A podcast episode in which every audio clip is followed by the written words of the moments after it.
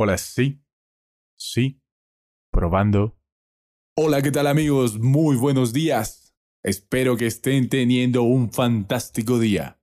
Mi nombre es Carlos Pereira y les doy la bienvenida al podcast Entendidos en los tiempos.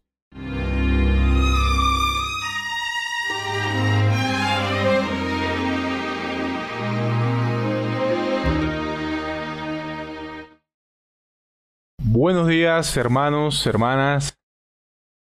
Vamos a comenzar hoy día una nueva sección. Como les mencioné ayer, hoy vamos a estudiar la continuación de lo que sucedió después de la multiplicación de los panes. Estamos en Juan capítulo 6, versículos 16 al 21.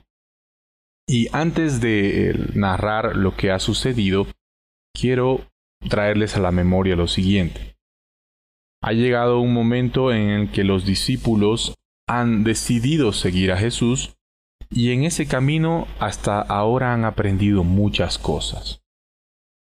Han aprendido con la transformación del agua en vino que el reino de Dios es gozo y es abundancia.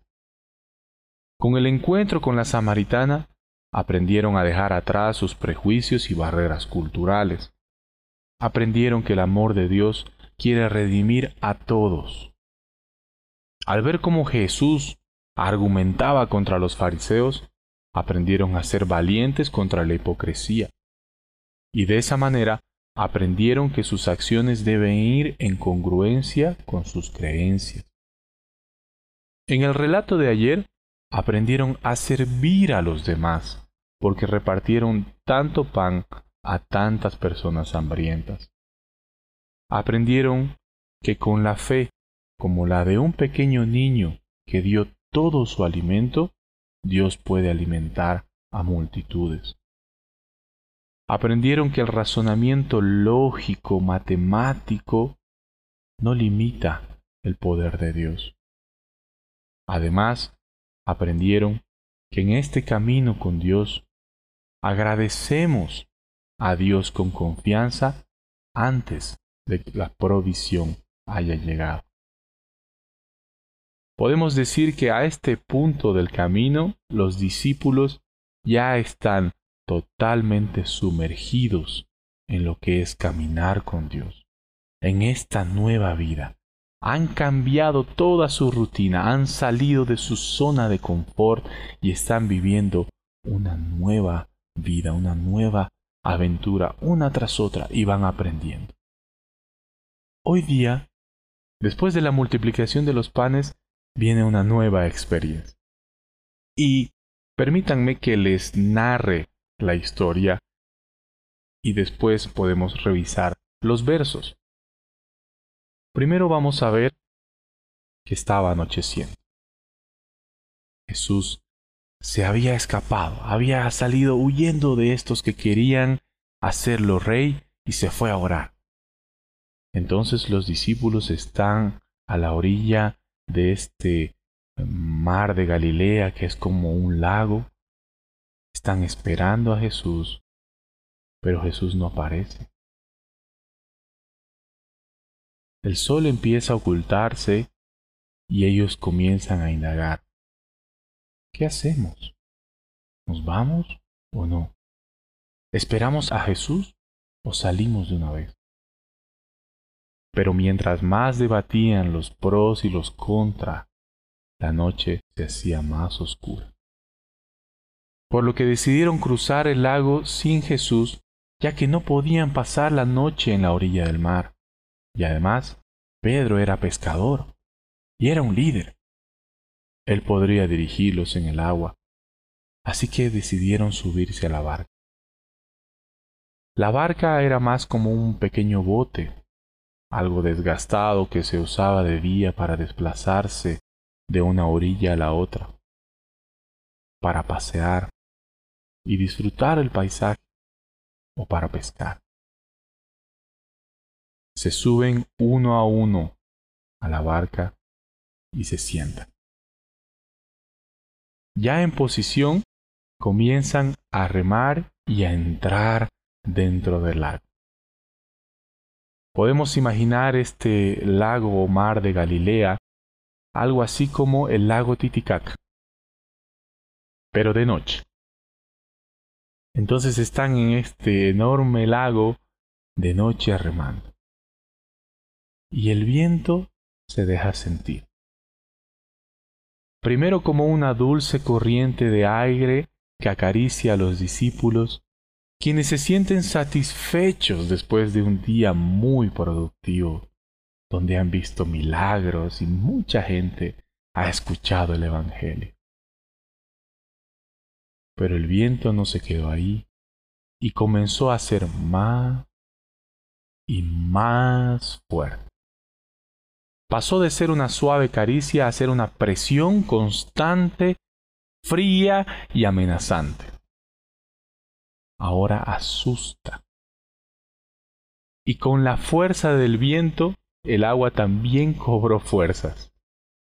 Tanto que comenzó a golpear la barca. ¡Slash! ¡Slash! Y la barca se movía bruscamente de un lado a otro. A cada golpe, el agua salpicaba dentro de la barca y mojaba a los discípulos.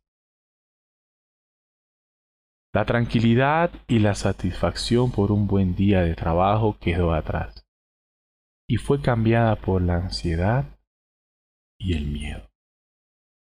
La barca es pequeña, se puede dar vuelta fácilmente. De repente la seguridad que tenían es transformada en inestabilidad, ya que están sobre el agua.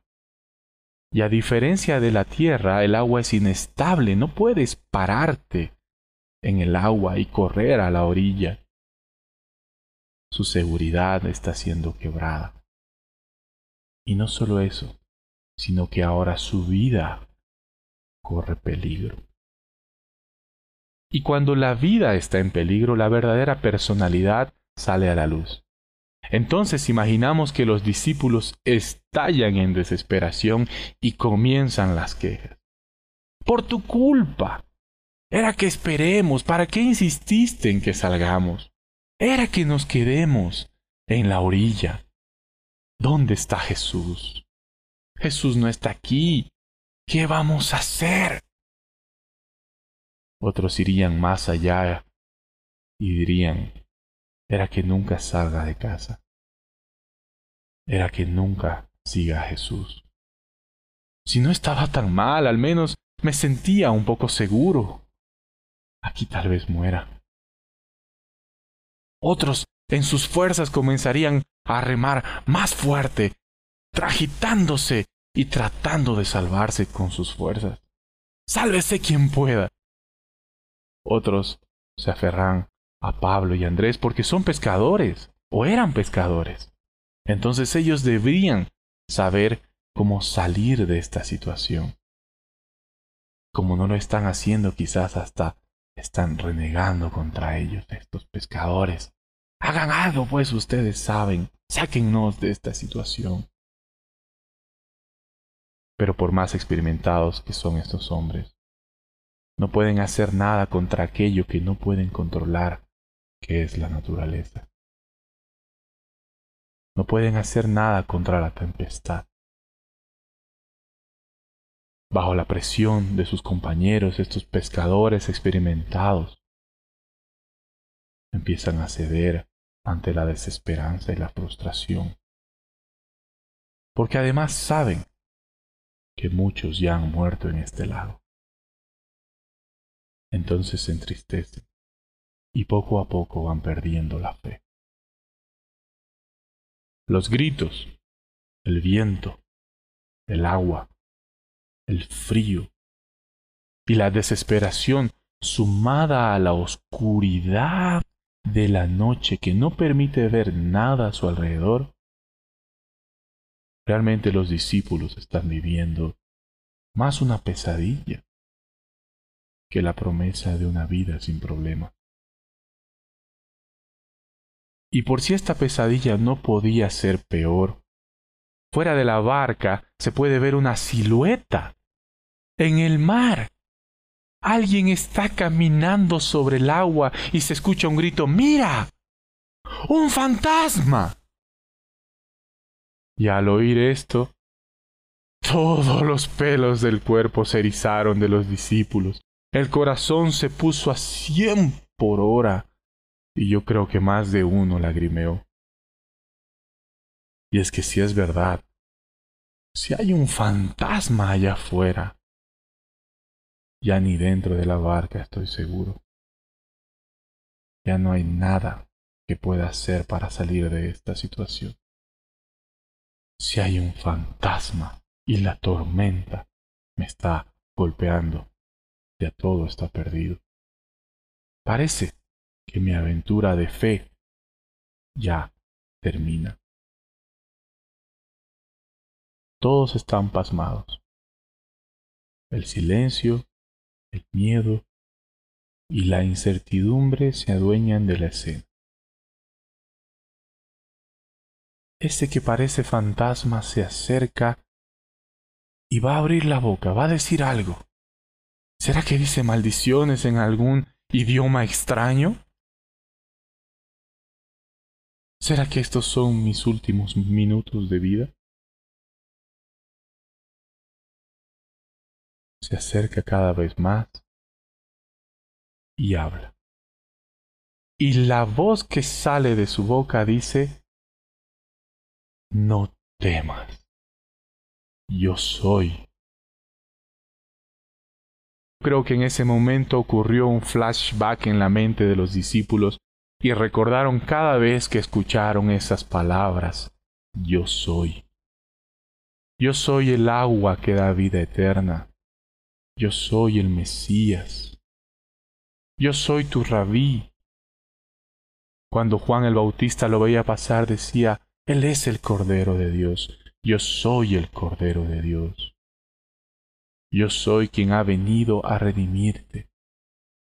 Yo soy quien me enfrento a los hipócritas. Yo soy el Hijo de Dios. Y ahora está diciendo, yo soy quien gobierna las aguas y la naturaleza. Yo soy quien controla lo incontrolable.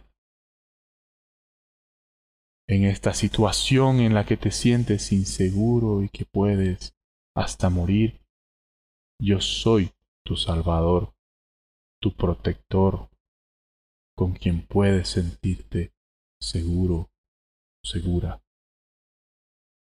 No temas. En ese momento la sangre vuelve al rostro de los discípulos, su Salvador está con ellos, se apresuran a sentar al Maestro en la barca, la tempestad se calma y llegan a su destino en paz. Yo creo que el resto del camino nadie habló. La experiencia que acaban de vivir supera a todas las demás y eso que habían visto cosas maravillosas. Pero lo que acaban de vivir no encaja en ningún razonamiento están sumamente asombrados.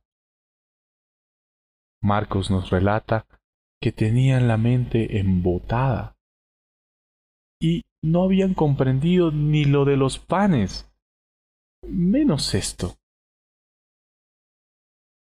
Pienso que lo único que podían sentir en ese momento era agradecimiento, porque estaban vivos y porque Jesús estaba con ellos. han aprendido algo nuevo. Han aprendido que Jesús es su protector, que Jesús es su Salvador. Entonces, hermanos, ¿de qué nos sirve a nosotros conocer esta historia? ¿Cuál es la trascendencia para nuestra generación, nuestra época? Es irónico ver cómo los teóricos de estos tiempos señalan a la globalización como una etapa de un mundo líquido. Así lo llaman, la sociedad líquida. ¿Por qué líquida? Porque se parece al agua, dicen. no tiene forma. Además, es inestable, es cambiante. Se transforma cada momento, una cosa nueva aparece y otra. Y sobre todo porque ahora todo es relativo. Ya no hay algo en que estar estable. Ya no hay una verdad en la que uno puede afirmarse, sino que se mueve y es inestable constantemente. Es una sociedad confusa, como el agua en la que estaban los discípulos. Es inestable. Y dice que este tipo de sociedad genera inconscientemente en los seres humanos miedo. Porque no se sabe mucho del futuro. Puede ser que pase esto, puede ser que venga una gran crisis, puede ser que venga una gran enfermedad, puede ser que todo puede ocurrir, no, no hay seguridad. El gobierno, quien debería ocuparse de la seguridad de la población, está más preocupado por la corrupción. Y uno puede salir a la calle y en la calle encuentra delincuencia. Encuentra maldad, encuentra inseguridad. Las calles están llenas de cámaras porque la inseguridad cada vez es mayor. Uno podría querer sentirse seguro en casa, pero si ve los medios y los estudiosos de las épocas va a ver que esta es la mayor época donde se viven inseguridad en la casa, donde las familias disfuncionales abundan, donde los niños que deberían sentirse seguros en la protección de sus padres están expuestos a discusiones constantes, donde las niñas que quieren encontrar en su padre un protector, muchas veces encuentran un abusador. Es la realidad, es lo que está pasando. Los feminicidios son el pan de cada día. Y uno quisiera quizás escapar de esta situación. Escapar de casa escapar de, este, este país. Pero donde vaya se encuentra con que ahora el aire está contaminado, con que la enfermedad y la muerte está solo al respirarla. Quieres escapar de todo y quieres sumergirte en tus pensamientos y vas a encontrar que ante tanta inseguridad van a venir pensamientos hasta suicidas. Y mucha gente no soporta la presión porque es un mundo caótico. Es un mundo inseguro. Y debemos reconocer que el ser humano es, en el fondo, es muy frágil.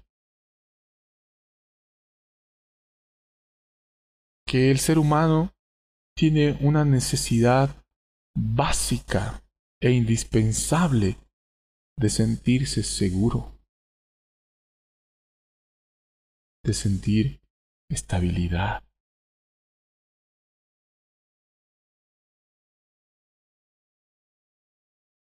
Es relevante esta pequeña historia que nos narra la Biblia en esta sociedad insegura porque conocemos un nuevo aspecto de Jesús.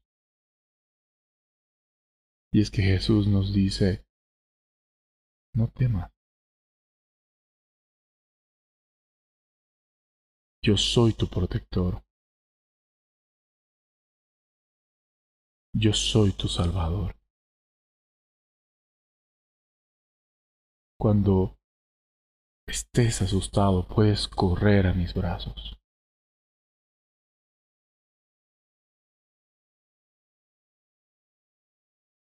Esto no significa que ya no existirán más problemas. Significa que no debes temer, que Dios está presente en cada situación que atraviesas.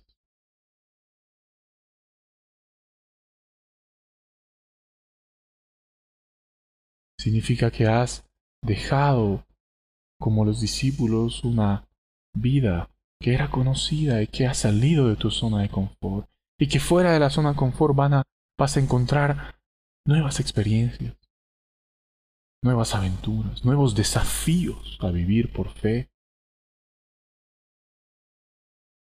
Y ahí Jesús dice, no temas, yo estoy contigo. Yo soy tu protector. Entonces, hermanos, los animo a que se animen a vivir nuevas experiencias con Jesús.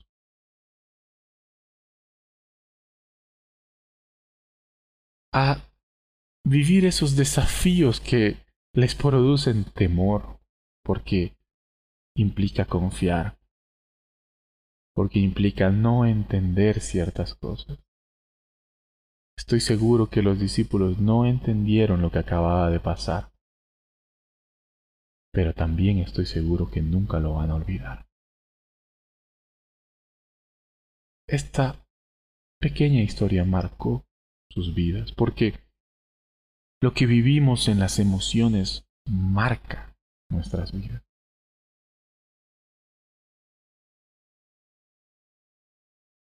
Así, hermanos. Entonces, los animo a que hoy recordemos